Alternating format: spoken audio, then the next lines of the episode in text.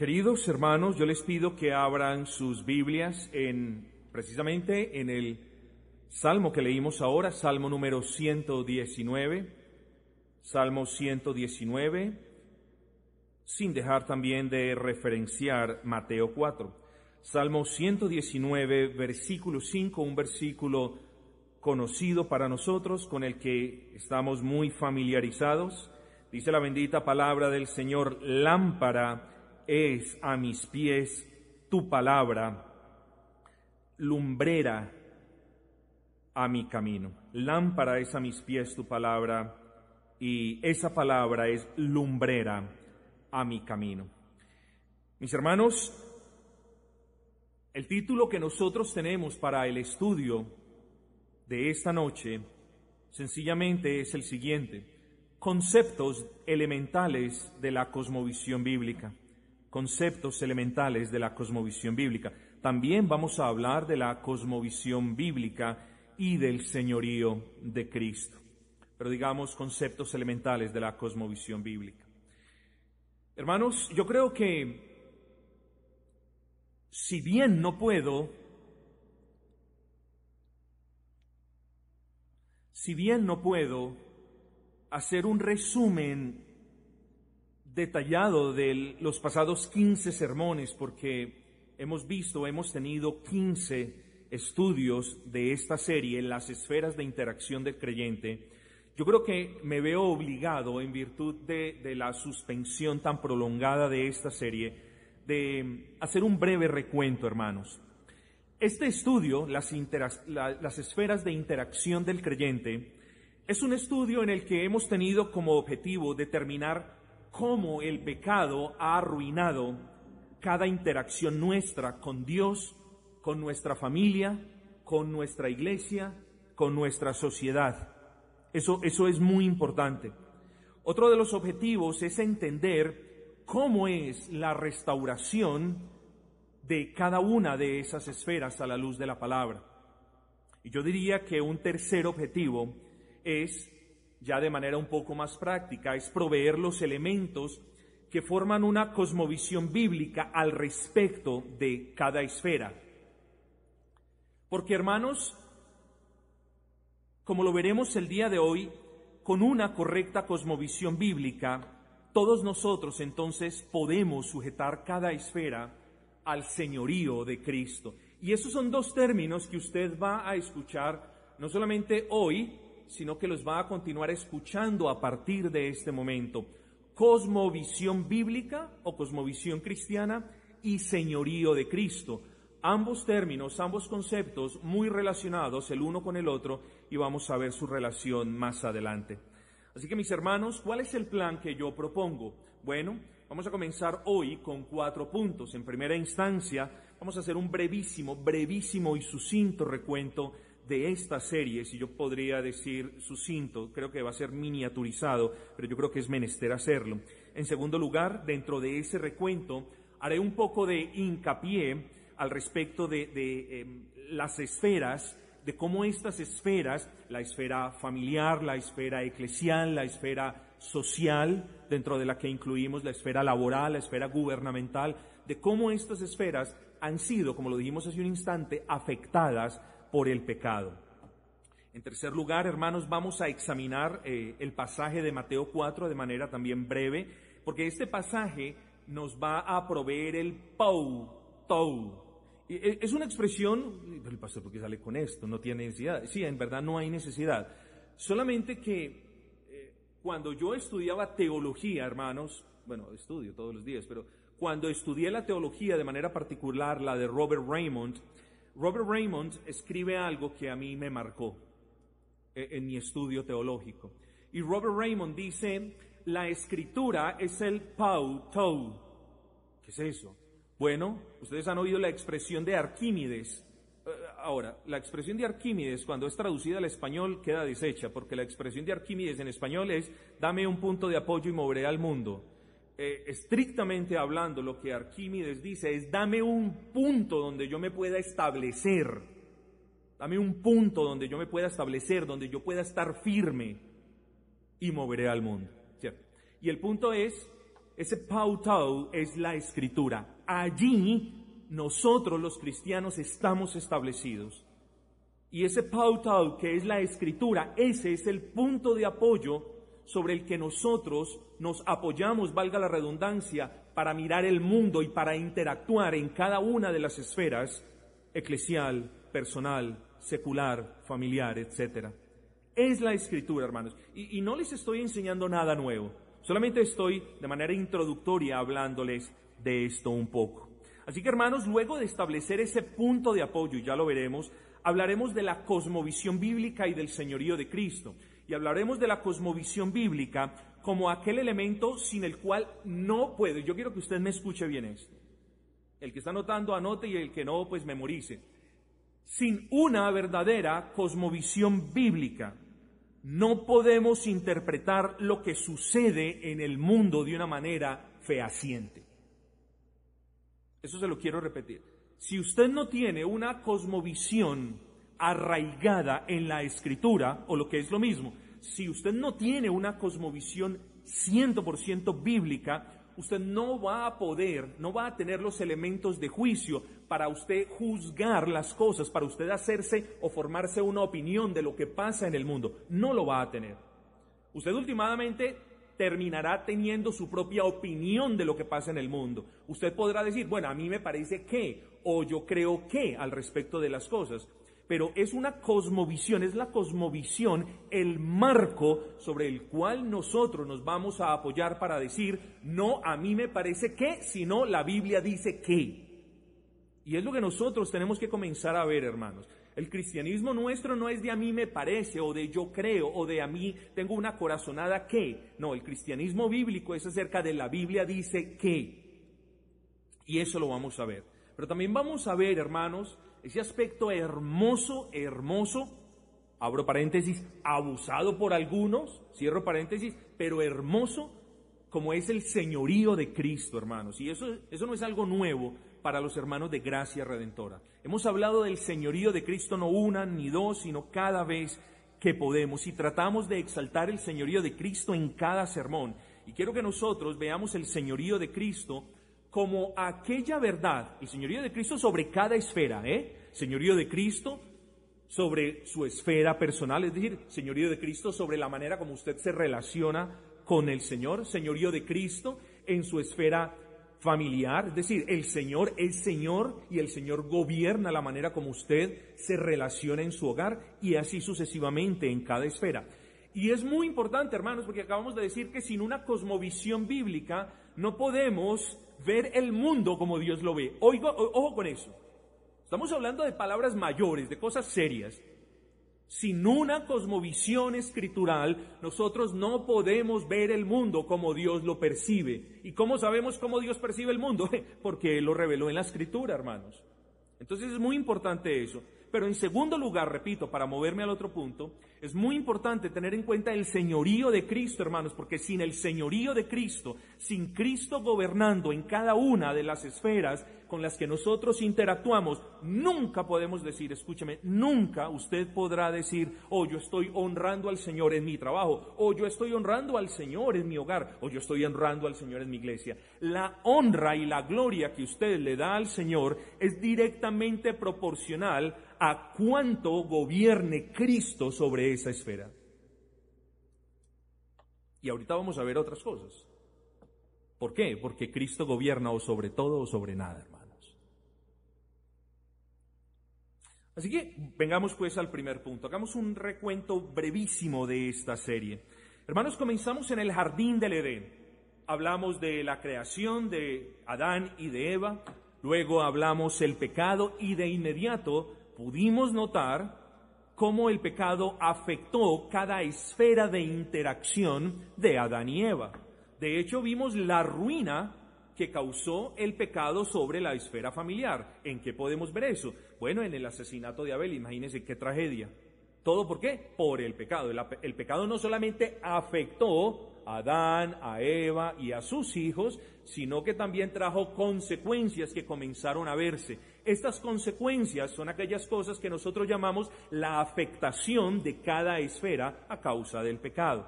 También vimos la ruina de la esfera eclesial. ¿En qué momento? Bueno, eh, bueno, en, aquel entonces el diseño del Señor era que esa era la primera iglesia, esa, ese hogar era la primera iglesia. Eso se acabó, eso se arruinó por completo. Y, y lo vemos en el sentido de cómo Caín trae al culto de adoración a Dios una ofrenda espuria, una ofrenda que a Dios no le agrada. Y ahí vemos también la afectación de la esfera eclesial a causa del pecado. Y hermanos, hubo un versículo que consideramos en el que vemos la maldad del hombre en todas las esferas de la vida. Ya no, ya no de manera tan particular como en la esfera em, familiar o en la esfera eclesial, sino que ya vemos en, en, Génesis, en los primeros capítulos, un versículo que lo resume todo.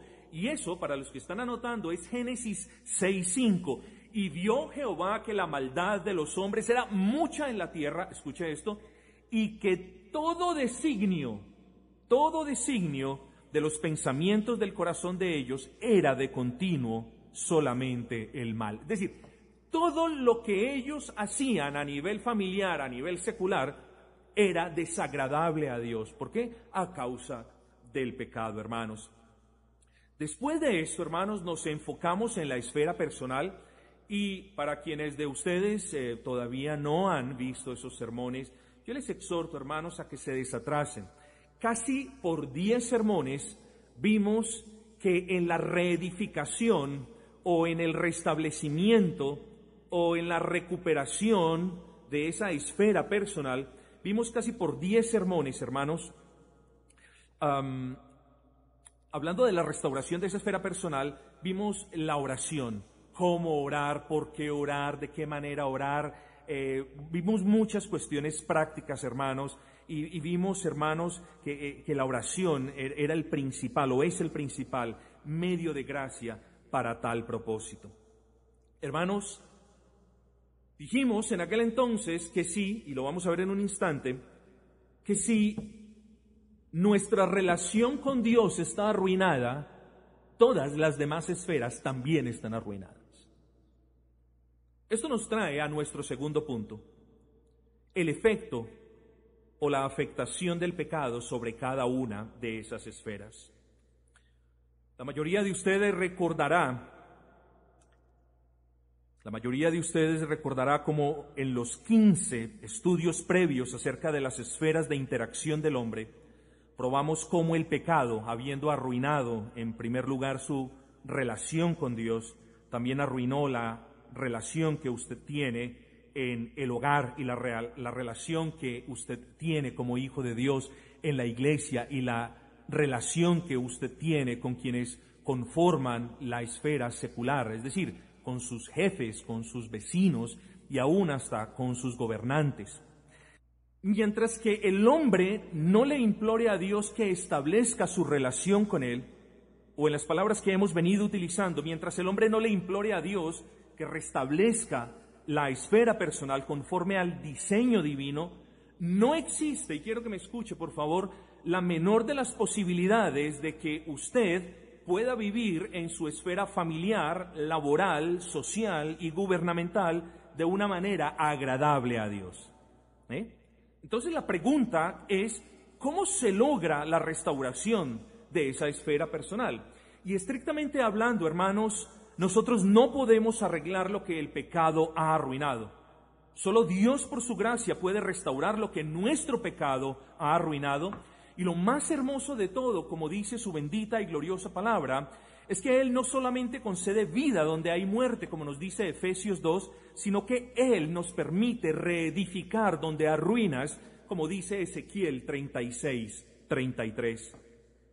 Sí, mis hermanos, Dios es quien permite que se reedifique y sí, mis hermanos, Dios es quien bendice a quienes reedifican. Pero la pregunta es, ¿quiénes son los que reedifican? Y la respuesta es obvia. Somos usted y este servidor. Somos nosotros, hermanos, como dice la Escritura, nosotros somos ejércitos o soldados de un ejército, atalayas de una guarnición labradores de un viñedo, embajadores de un reino, pero también somos obreros cuya labor es edificar vidas para la gloria del Señor. Somos obreros, nunca se le olvide también esto. Nosotros somos obreros cuya labor es edificar vidas para la gloria del Señor. Edificar vidas donde? En el mismo lugar en el que el pecado causó ruinas y ahí se glorifica el Señor grandemente, hermanos. La gloria del Señor, entre muchas otras cosas que podemos decir de la gloria de Dios, la gloria del Señor se manifiesta en que nuestras vidas, habiendo estado arruinadas por el pecado, ahora, por la gracia del Altísimo, nosotros la reconstruimos conforme lo que dice su palabra para gloria del Altísimo. Hermanos, pero el punto no es que usted como creyente sea llamado a edificar una vida como muchos están acostumbrados a los machetazos, a los chambonazos y a los trancazos. Usted no es llamado a edificar vida o a reconstruirla como a usted bien se le antoje, ni mucho menos conforme a, a las ideas o a los paradigmas del mundo. Si usted es un verdadero creyente, y usted se debe responder esa pregunta con honestidad, si usted es un verdadero creyente, usted es llamado a reconstruir su vida conforme al modelo establecido por Dios en su palabra. Somos aquellos obreros gobernados por un divino arquitecto que nos llama a reconstruir vidas conforme a lo que está escrito. Sí, nuestro Dios es el arquitecto. Él es el que diseñó la manera como debemos vivir. Él es el que establece los parámetros por los que debemos vivir. Pero somos nosotros los llamados a vivir conforme a esos parámetros. Somos nosotros los llamados a participar de manera activa en la reconstrucción de eso que nuestro pecado ha arruinado. Sí, la obra es del Señor, sí, el poder es del Señor, pero nosotros somos los responsables, hermanos, de apelar a la Escritura para encontrar en la Escritura los parámetros por los que debemos vivir. No solamente como cristianos, sino como padres, sino como esposos, sino como obreros, sino como vecinos y sino como miembros de una sociedad. Dios no nos ha salvado para que nosotros vivamos de una manera bíblica en la iglesia y absolutamente mundana y putrefacta en la sociedad, o de una manera santa y casta en el hogar y de una manera desprevenida en la iglesia, o de una manera muy bíblica en la iglesia y de una manera absolutamente eh, que no nos importe en, en el área secular. No, mis hermanos. El señorío de Cristo es sobre cada área de nuestras vidas y nosotros glorificamos al Señor a medida que tenemos una cosmovisión bíblica y a medida que sujetamos cada esfera a ese señorío de Cristo. De otra manera, continuaremos viviendo de manera mediocre y desagradable delante de Dios y lo peor, creyendo que somos los mejores cristianos y que le agradamos a Dios. No, mis hermanos. Si queremos darle la gloria al Señor y si queremos honrar al Señor, tengamos esos dos conceptos en claro. Cosmovisión bíblica y señorío de Cristo.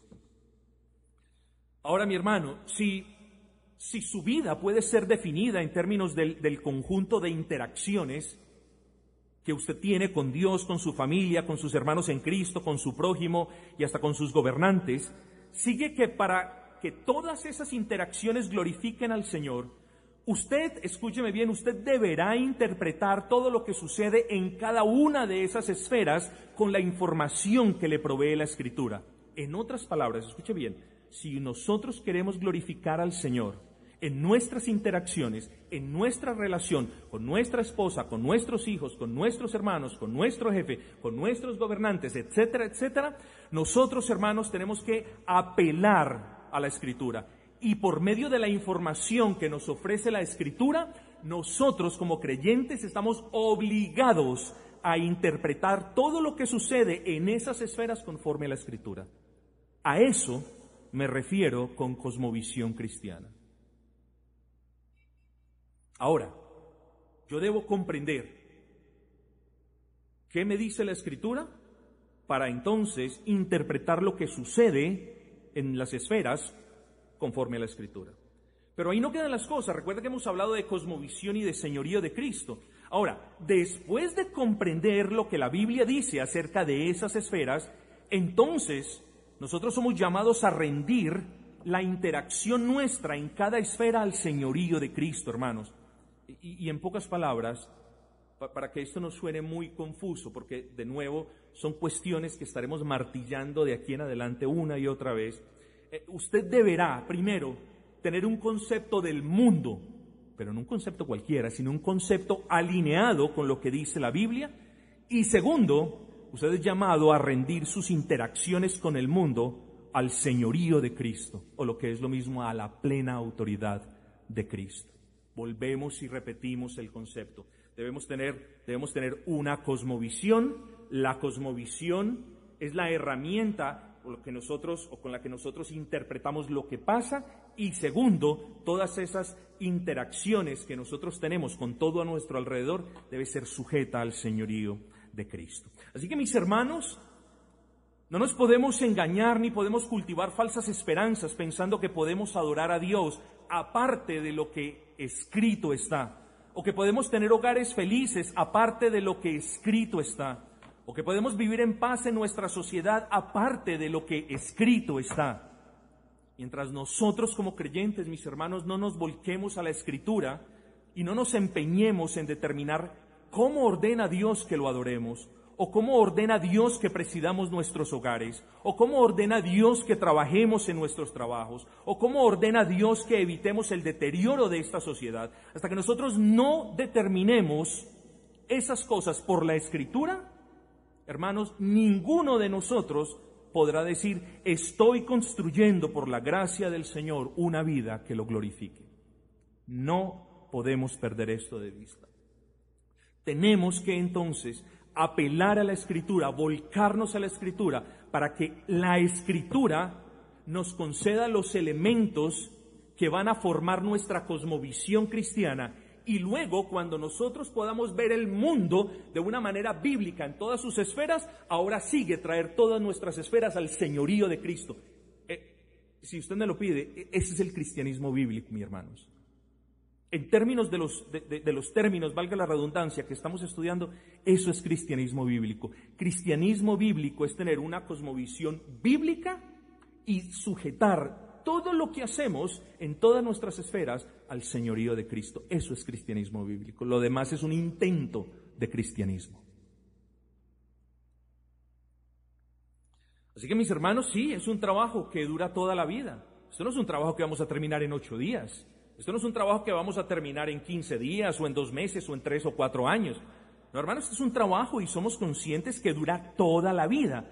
Pero el problema no es que ajustar las esferas en las que interactuamos con todos a nuestro alrededor y con todo a nuestro alrededor. El problema no es que, no es que el ajuste de esas esferas nos tome toda la vida.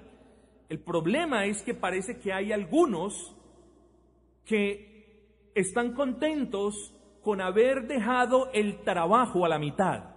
Hay algunos que están conformes en solamente adherirse a la escritura en algunos aspectos y en algún grado. Ya llegaron contentos, ya quedaron contentos, no hay necesidad de nada más. Y ese es el problema, de hecho, de la mayoría de creyentes. Se conforman con adherir solo unas cuestiones a la palabra se conforman en tener una cosmovisión en gran parte bíblica, pero también con mis ideas y con mis interpretaciones. Se conforman en sujetar al señorío de Cristo algunas de nuestras interacciones, pero no todos. No podemos agradar a Dios con yo creo, o yo creo que debo hacer esto, o yo pienso que debo proceder de esta manera. Nosotros, hermanos, debemos agradar a Dios basados en el yo voy a hacer esto porque Dios lo ordena, o yo no voy a hacer esto porque a Dios no le gusta. En otras palabras, debemos buscar agradar a Dios conforme a lo que escrito está. Así que hermanos, hemos visto, hemos hecho un brevísimo um, recorderis de nuestros estudios y en segunda instancia vimos la afectación de todas las esferas y la necesidad que tenemos de trabajar, hermanos, en una cosmovisión bíblica y también de sujetar todas las esferas de nuestra vida al señorío de Cristo. Vengamos en tercer lugar, hermanos, a examinar un pasaje, ese pasaje de Mateo 4, que nos provee ese poutou, ese punto de apoyo, ese lugar donde nosotros estamos firmes y al que haremos referencia en nuestra serie a partir de este momento. Vamos a leer el capítulo 4 de Mateo, o, brevemente yo les leo unos versículos si ustedes lo, lo quieren seguir. Versículo 4, Él respondió y dijo, escrito está. Versículo 7, Jesús le dijo, escrito está también. Versículo 10, entonces Jesús le dijo, vete Satanás, porque escrito está. Así que, ¿cuál es el punto de apoyo, mis hermanos? El punto de apoyo al que hago referencia es eso, lo que está escrito. Y cuando hablamos de lo que está escrito, estamos hablando a la Biblia. Esta expresión escrito está se convertirá en el único referente, tanto para tener un concepto bíblico de cada esfera que nos rodea, es decir, hablando de cosmovisión, como para sujetar cada una de esas esferas al señorío de Cristo. Y hermanos, de las muchas cosas que nosotros podíamos hablar eh, de este pasaje y que podríamos aprender de este pasaje, creo que el aporte más grande de este pasaje a nuestro estudio yace en lo siguiente.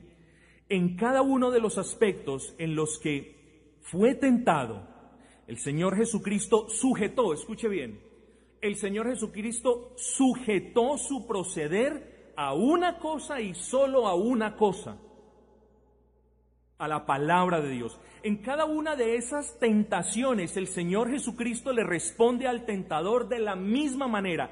Escrito está. Y eso sienta en firme las bases de nuestro estudio, mi hermano.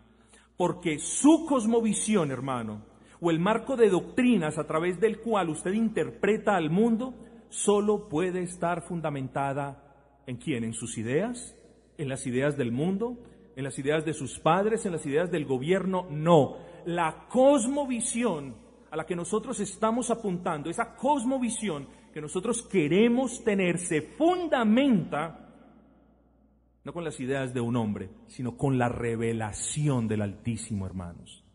La cosmovisión cristiana que nosotros debemos tener se fundamenta no en ideas humanas, como ya lo vamos a ver, sino en la revelación del Altísimo o en palabras del texto que acabamos de leer, en aquello que escrito está. Entonces, hermanos, esta expresión escrito está no es cualquier expresión. Esta expresión es una que no solo representa una mera respuesta de nuestro Señor a Satanás, sino que representa un modelo de conducta sujeta a la providencia de Dios. Cuando usted examina este pasaje de, Mateo capítulo 4, vemos por ejemplo que en el caso del, del hambre, cuando el Señor tuvo hambre, ¿qué aprovecha eso? Satanás lo aprovecha para decir, hombre, tú, tú eres el Hijo de Dios, si tú eres el Hijo de Dios, pues manda a que esas piedras se conviertan en pan. ¿Lo podía hacer? Por supuesto que lo podía hacer. Pero el punto no es ese. El punto de este texto es la sujeción de Cristo a la providencia del Señor. Y cuando hablamos de providencia del Señor, habla a la manera como Dios gobierna, hermanos. ¿Qué es providencia de Dios? Es la manifestación del gobierno de Dios en nosotros. Por tanto, preste atención, por tanto, la expresión escrito está representa un modelo de conducta sujeto a la providencia del Señor.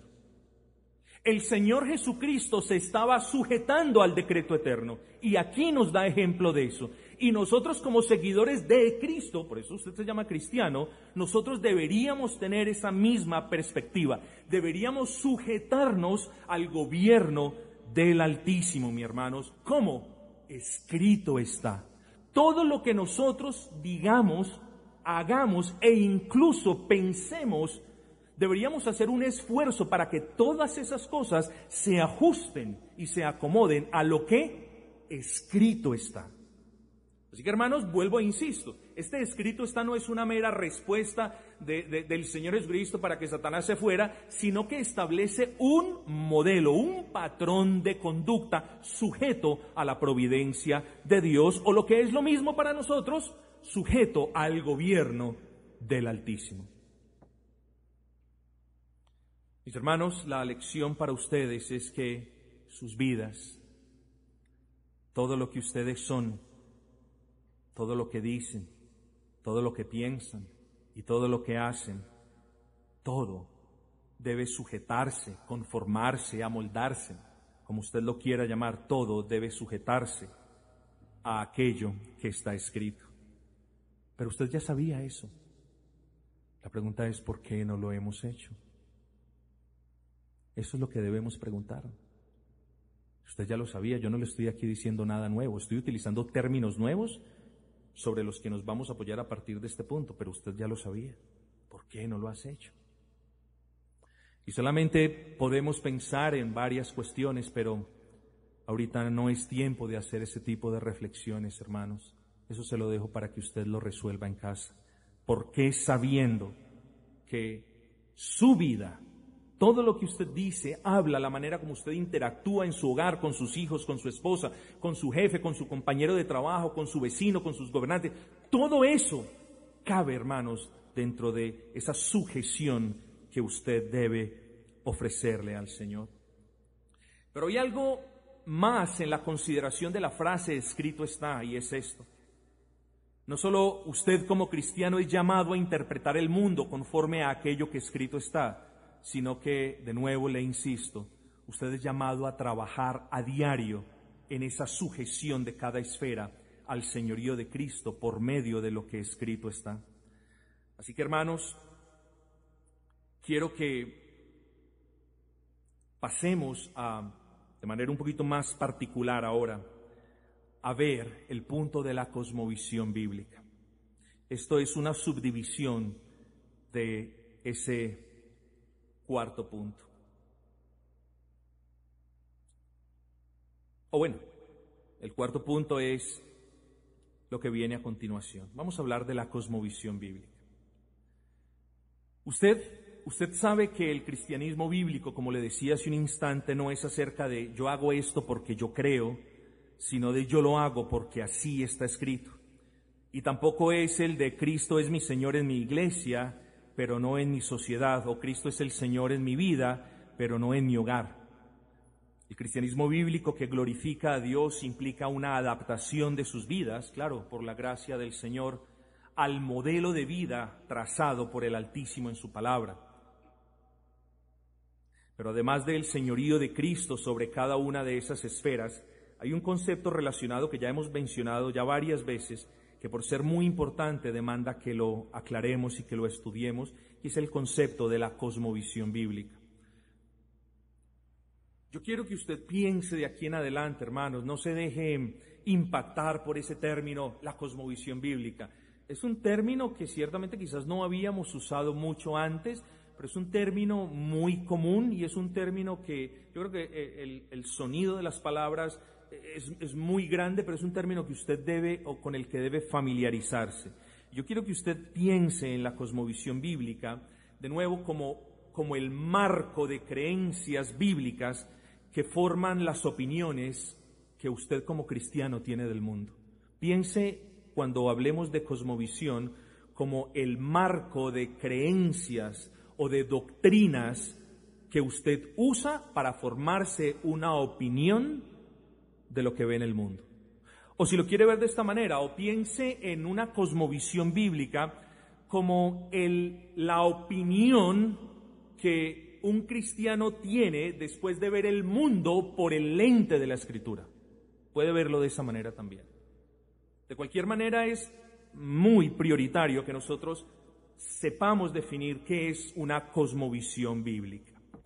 Así que definido de esta forma encontramos que la relación, hemos hablado mucho del señorío de Cristo y de la sujeción de cada esfera al señorío de Cristo. Pero definido la cosmovisión bíblica de esta forma, ahora pasemos a mirar brevísimamente la relación entre la cosmovisión bíblica y el señorío de Cristo. ¿En qué o cómo podemos ver esa relación? Sencillo, hermano. Si hay una cosmovisión bíblica deficiente, si usted no ve el mundo como Dios lo ve, es decir, si usted no ve el mundo, si usted no ve su hogar, si usted no ve su familia, si usted no ve su trabajo como Dios lo ve, es decir, como Dios lo ha inspirado en su palabra, si usted no ve el mundo como Dios lo ve, repito, su sujeción al señorío de Cristo va a ser deficiente. Es apenas obvio que si usted no comprende el mundo como Dios lo revela, la sujeción suya al señorío de Cristo va a ser deficiente. Así que se lo, pongo de manera positiva. Entre, entre mejor y más clara sea su cosmovisión bíblica, entre más adherido al propósito del Espíritu Santo al revelar la palabra, entre más adherida sea la manera como usted ve el mundo al propósito del Espíritu Santo, mejor capacidad usted va a tener para entonces tomar esas interacciones en su casa y sujetarlas al señorío de Cristo. O esas interacciones en su trabajo y sujetarlas al señorío de Cristo. Pero vuelvo y digo, todo depende, la sujeción de las esferas al señorío de Cristo depende de cuán bien usted comprenda la voluntad de Dios, o en otras palabras, de cuán bíblica sea la percepción que usted tenga del mundo y de todo lo que lo rodea. De nuevo, si usted no ve el mundo como Dios lo ve, usted no va a poder honrar al Señor y glorificarle por medio de su relación en casa o en el trabajo, etcétera, etcétera. Así que la pregunta que nos atañe es, ¿cómo se forma una cosmovisión? Hermanos, yo quiero comenzar con un ejemplo. Y quiero partir diciendo, la cosmovisión se forma a partir de un grupo de doctrinas o de creencias. Ese es el elemento que forma la cosmovisión, ¿cierto? La cosmovisión se forma a partir de doctrinas o de creencias. Por ejemplo, una cosmovisión atea se forma a partir de un grupo de ideas que alegan la existencia del universo aparte de un creador y la vida del hombre aparte de un propósito eterno.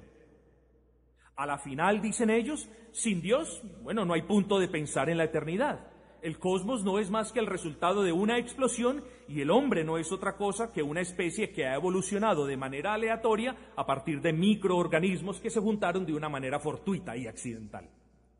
vean el punto.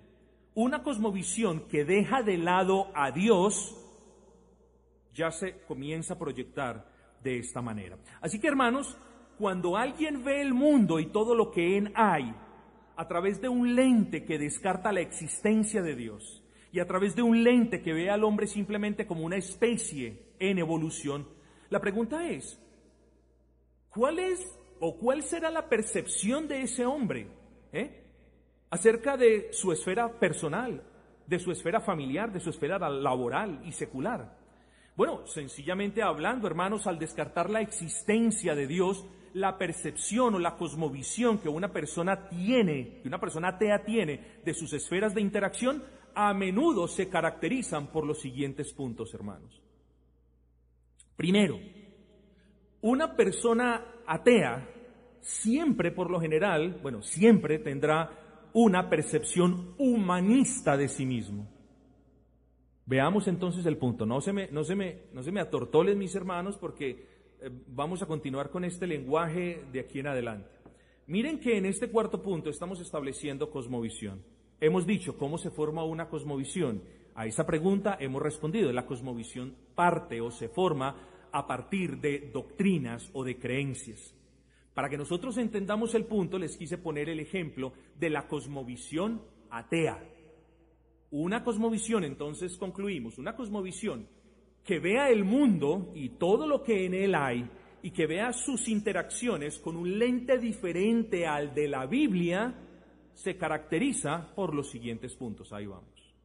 Primero, tendrá una percepción humanista de sí mismo. Es decir, aquel que posea una cosmovisión atea generalmente se verá a sí mismo como un ser que no es malo por naturaleza como alguien que tiene la capacidad de tener buenos valores, como alguien que tiene un inmenso potencial y hasta como alguien que puede ser muy espiritual sin necesidad de que exista un Dios al que debe obedecer y adorar. Eso es humanismo, hermanos.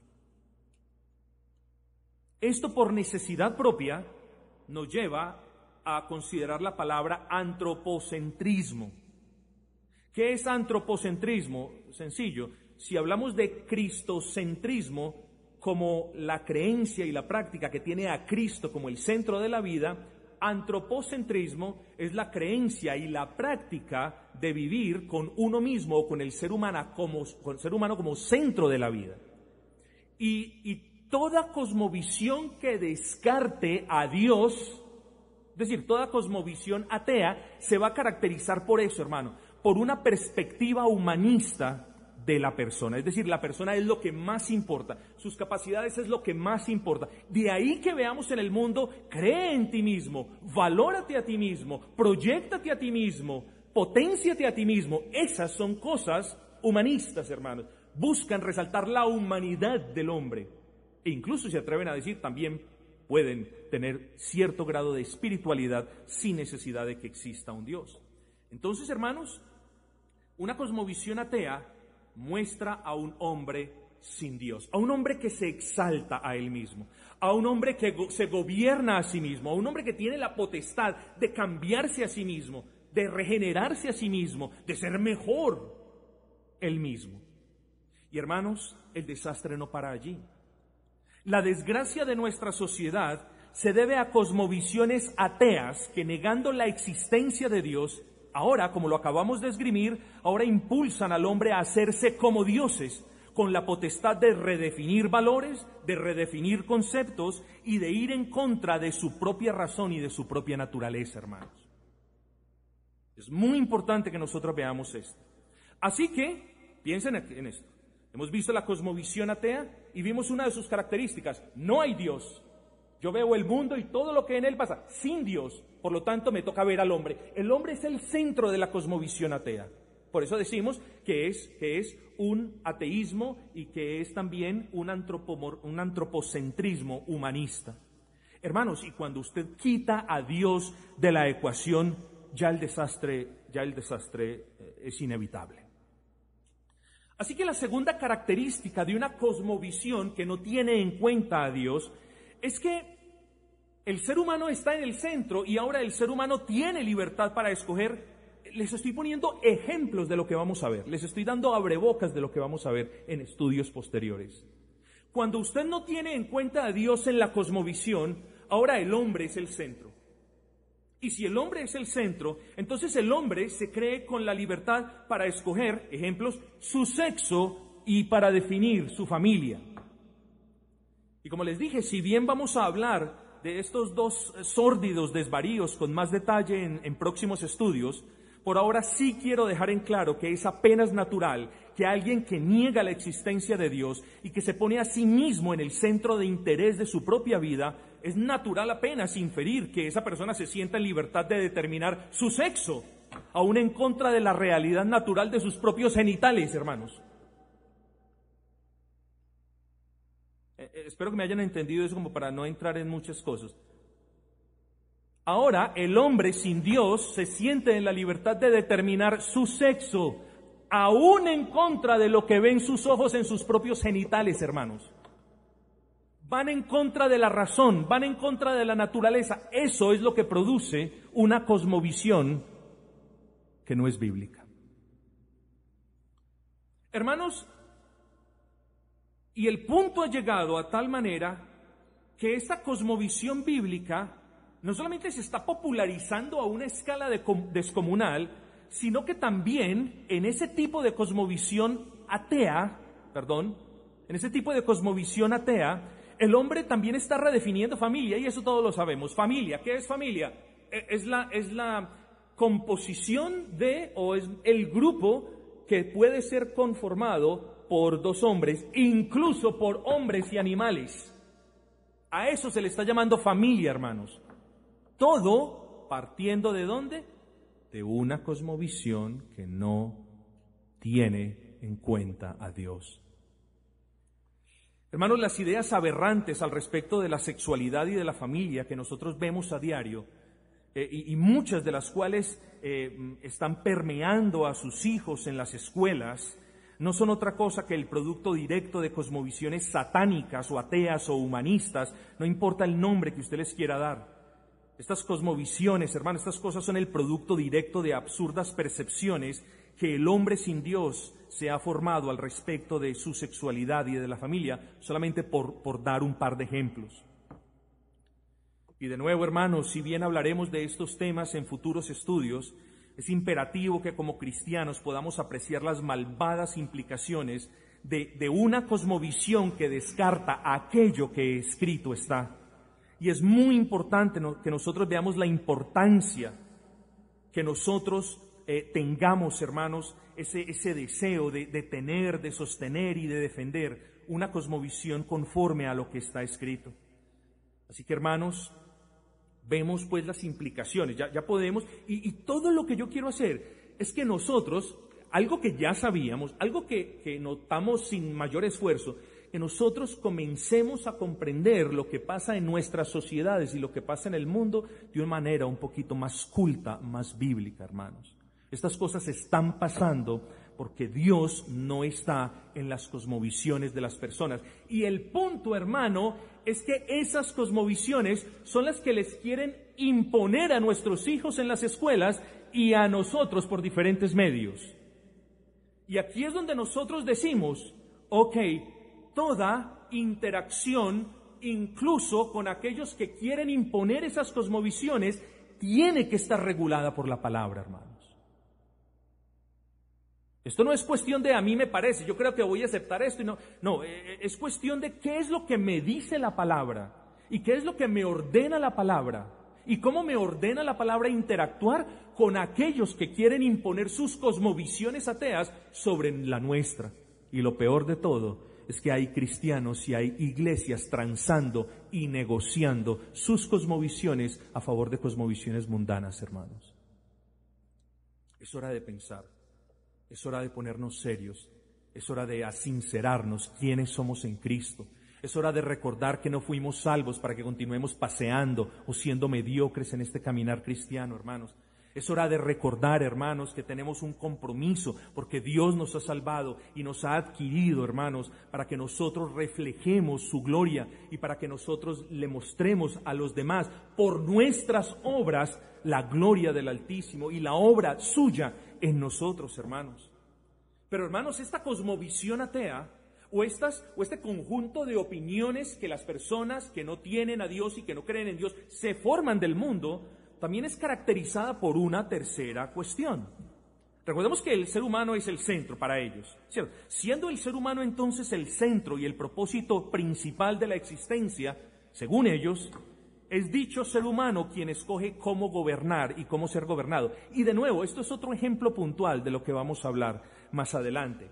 Y esto, hermanos, si les doy una pista de lo que vamos a hablar cuando lleguemos a ese punto, y esto, hermano, nos lleva a hacernos la pregunta, por ejemplo, de si aquellos sistemas de gobierno totalitarios y autoritarios y déspotas, como los de Venezuela, Chile, Cuba y Corea del Norte, son gobiernos lícitos.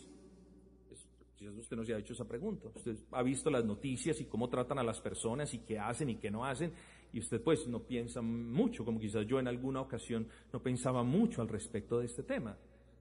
Pero hermanos, todo eso cabe dentro de la cosmovisión bíblica, la que nosotros somos llamados a tener fundamentados en la Biblia. Entonces, por ejemplo, preguntas como esta.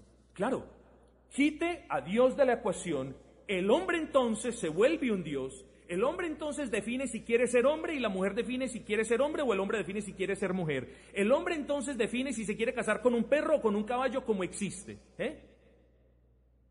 El hombre, el hombre define también eh, cómo gobernar y cómo ser gobernado. Hermanos, incluso el cómo gobiernan los gobernantes también está sujeto a una cosmovisión cristiana. Nosotros debemos tener una cosmovisión cristiana para saber si la manera de gobierno a la cual nosotros estamos sujetos es bíblica o no es bíblica. Y por eso les puse el, el ejemplo de Venezuela, China, Cuba y Corea del Norte.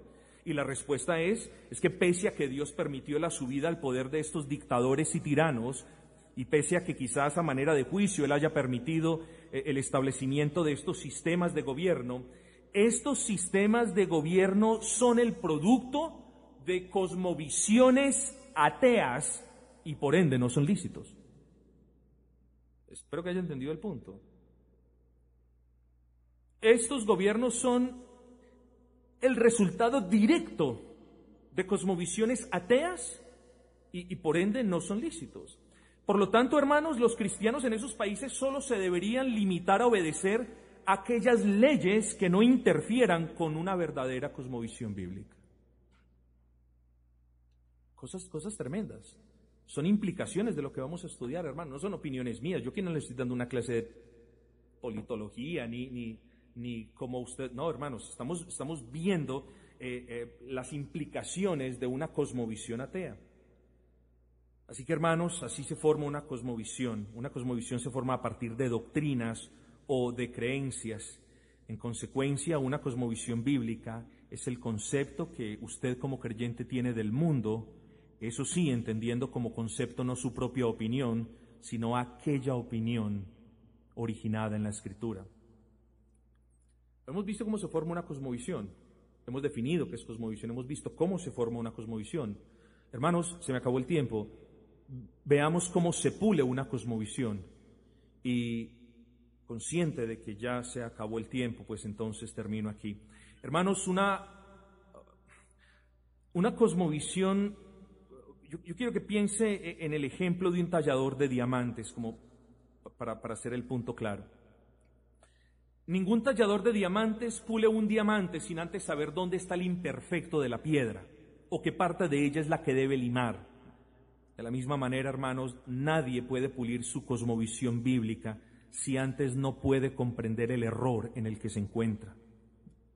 Y, le voy a poner un ejemplo ya para terminar.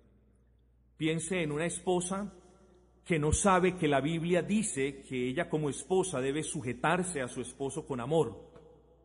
O piense en una esposa que sí sabe, pero que cree que estamos en el siglo XXI, que las mujeres tienen más libertades y más derechos y por ende ambos tienen igual de autoridad dentro del hogar. Entre muchas cosas que se puedan decir, hermanos, de, una esposa que piensa de esta manera, Solo mencionaré una y es esta. Esta esposa no honra al Señor en el matrimonio. ¿Y por qué no lo honra? Porque esta esposa no está sujetando su interacción con su esposo, es decir, no está sujetando su interacción con la esfera familiar al señorío de Cristo. ¿Y por qué no lo está sujetando al señorío de Cristo?